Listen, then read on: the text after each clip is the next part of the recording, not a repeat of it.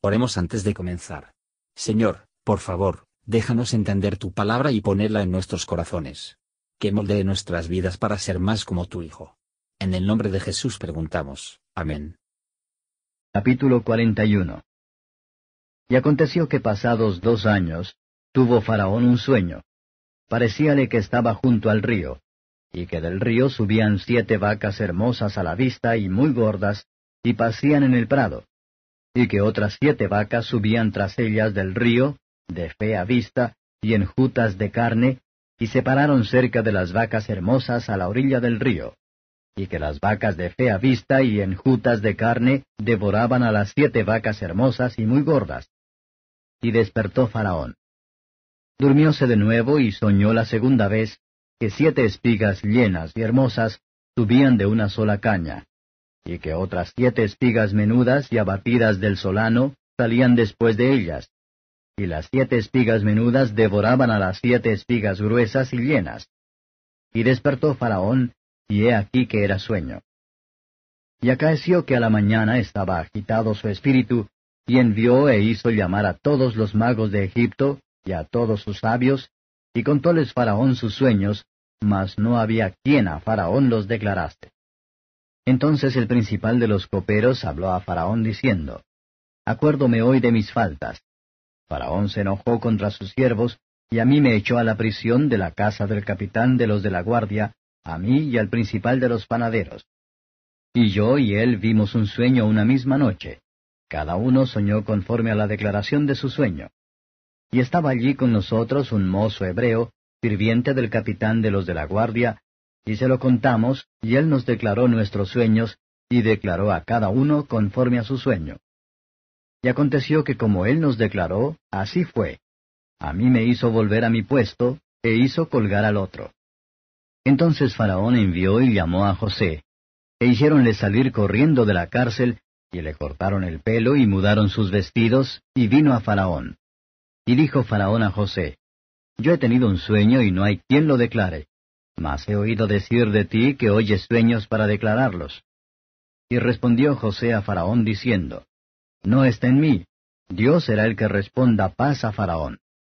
Entonces Faraón dijo a José, En mi sueño parecíame que estaba a la orilla del río, y que del río subían siete vacas de gruesas carnes y hermosa apariencia, que pasían en el prado, y que otras siete vacas subían después de ellas, flacas y de muy fea traza, tan extenuadas que no he visto otras semejantes en toda la tierra de Egipto en fealdad. Y las vacas flacas y feas devoraban a las siete primeras vacas gruesas. Y entraban en sus entrañas, mas no se conocía que hubiesen entrado en ellas, porque su parecer era un malo como de primero. Y yo desperté. Vi también soñando que siete espigas subían en una misma caña llenas y hermosas, y que otras siete espigas menudas, marchitas, abatidas del solano, subían después de ellas.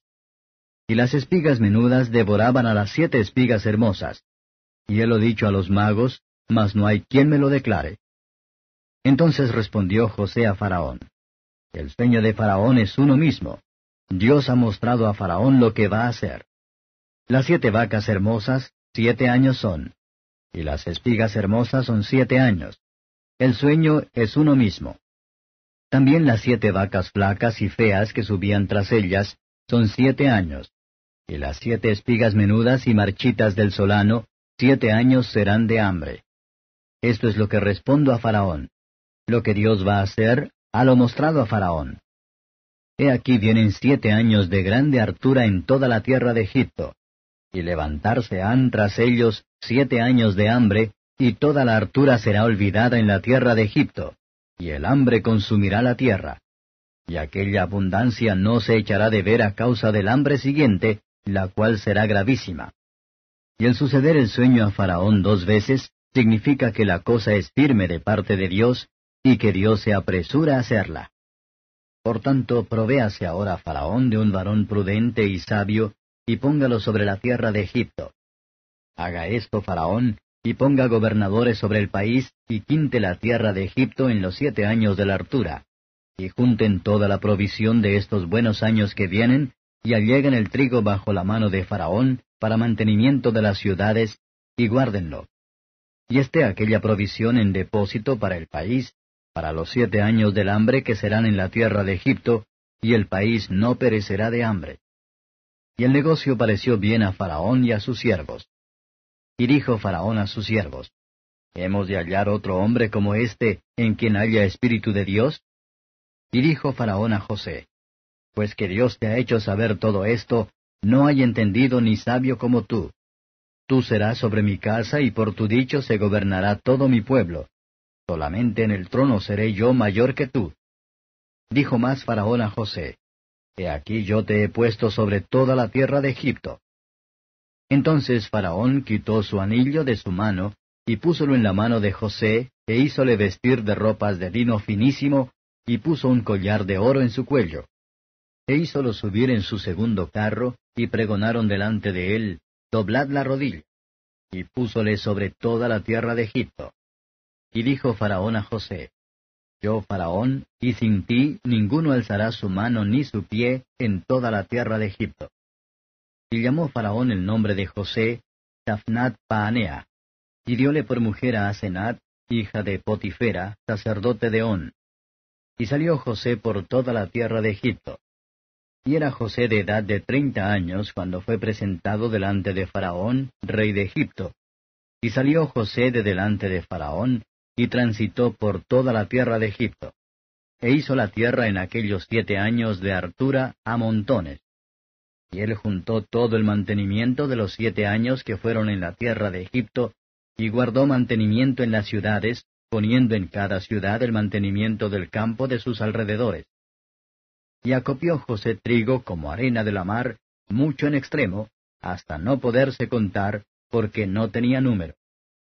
Y nacieron a José dos hijos antes que viniese el primer año del hambre, los cuales le parió a Senat, hija de Potifera, sacerdote de On. Y llamó José el nombre del primogénito Manasés, porque Dios, dijo, me hizo olvidar todo mi trabajo y toda la casa de mi padre.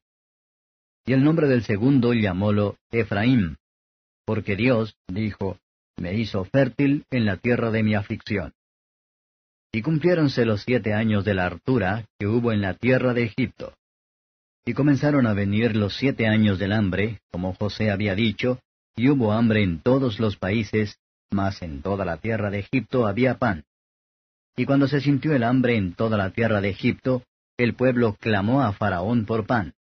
Y dijo Faraón a todos los egipcios, Id a José, y haced lo que él os dijere. Y el hambre estaba por toda la extensión del país. Entonces abrió José todo granero donde había, y vendía a los egipcios, porque había crecido el hambre en la tierra de Egipto. Y toda la tierra venía a Egipto para comprar de José, porque por toda la tierra había crecido el hambre. Comentario de Mateo Henry Génesis capítulo 41. Versos 1 a 8. El medio de José de ser liberado de la cárcel eran los sueños de Faraón, como en este caso relacionado. Ahora que Dios ya no nos habla de esa manera, es no importa lo poco que prestemos atención a los sueños ya sea, o decirles. El relato de los sueños insensatos puede hacer nada mejor que la vana palabrería. Pero estos sueños mostraron que eran enviados de Dios. Cuando despertó, el espíritu del faraón se turbó. Versos 9 a 32. Tiempo de Dios para la ampliación de su pueblo es el momento más apto. Si el jefe de los coperos había llegado a José para ser liberado de la prisión, es probable que hubiera vuelto a la tierra de los hebreos luego había sido ni tan bendecido a sí mismo, ni una bendición para su familia, como después se demostró. José, cuando se introducen en el faraón, da gloria a Dios. Faraón había soñado que estaba en pie sobre la orilla del río Nilo, y vio las vacas, tanto las gordas y las flacas, salir del río. Egipto tiene nada de lluvia, pero el montón del año depende del desbordamiento del río Nilo. Ver cuántas maneras Providencia tiene de dispensar sus dones, sin embargo, nuestra dependencia sigue siendo el mismo de la causa primera, que hace que cada criatura lo que es para nosotros, ya sea lluvia o río. Ver a lo que cambia las comodidades de esta vida están sujetos. No podemos estar seguros de que mañana será como hoy, o el próximo año, ya que esto. Debemos aprender a querer, así como tener abundancia. Marque la bondad de Dios al enviar a los siete años de abundancia antes que los de la hambruna, podría hacerse esa disposición. El producto de la tierra es a veces más, a veces menos, sin embargo, tomar uno con otro, el que reúne tanto, no tiene nada encima, y el que reúne a poco, no le faltan, Éxodo 16-18. Y ver la naturaleza perecer de nuestros goces mundanos. Las grandes cosechas de los años de abundancia fueron bastante perdidos, y devorados por los años de hambre, y lo que parecía mucho, pero lo hizo, pero solo sirven para mantener a la gente viva. Hay pan que dura para la vida eterna, la cual vale la pena trabajar por. Los que hacen las cosas de este mundo, sus cosas buenas, encontrarán poco placer en recordar que los han recibido. Versos 33 a 45. José dio un buen consejo a Faraón. Feria de advertencia siempre se debe seguir por el buen consejo. Dios en su palabra nos dijo de un día de juicio ante nosotros, cuando vamos a necesitar toda la gracia que podemos tener. Ahora, por lo tanto, proporcionar en consecuencia. Faraón le dio a José un testimonio honorable. Él es un hombre en quien estaba el Espíritu de Dios es, y tales hombres deben ser valorados. Faraón pone sobre marcas José de honor. Él le dio un nombre como habló del valor que tenía para él, Fafnat Panea, que revela los misterios. Esta prefermente de José alienta a todos a confiar en Dios. Algunos traducen nuevo nombre de José, el Salvador del mundo. Las glorias más brillantes, incluso del mundo superior, son puestos sobre Cristo, la más alta confianza presentada en la mano, y todo el poder que le había dado, tanto en el cielo y la tierra. Versos 46 a 57. En los nombres de sus dos hijos, Manasés y Efraín, José era dueño de la providencia divina. 1. Se le hizo olvidar su miseria. 2. Él se hizo fructificar en la tierra de su aflicción. Los siete años de abundancia vinieron, y se cumplieron. Debemos esperar hasta el final de los días, tanto de nuestra prosperidad y de nuestra oportunidad. No debemos estar seguros en la prosperidad, ni negligente en hacer un buen uso de la oportunidad. Años de abundancia acabarán, lo que tu mano halle para hacer, hazlo, y se reúnen en tiempo reuniendo. La escasez llegó, y el hambre era no solo en Egipto, sino en otras tierras. Joseph fue dirigente en la colocación de arriba, mientras que el montón se prolongó. Era prudente y cuidadoso en dar, cuando llegó la hambruna. José se dedicaba a labores útiles e importantes. Sin embargo, fue en medio de esto, su actividad que su padre Jacob dijo a José que no es. Lo que una gran parte de nuestros problemas se acabara si supiéramos toda la verdad. Que estos hechos nos llevan a Jesús. Hay hambre del pan de vida a lo largo de toda la tierra. Ir a Jesús, y lo que usted manda, hazlo. Asista a su voz, se aplican a él, que abrirá sus tesoros, y satisfacer con la bondad del alma hambrienta de cada época y país, sin dinero y sin precio. Pero los que le ve esta disposición deben morir de hambre, y sus enemigos serán destruidos. Gracias por escuchar y si te gustó esto, suscríbete y considera darle me gusta a mi página de Facebook y únete a mi grupo Jesús Answers Prayer.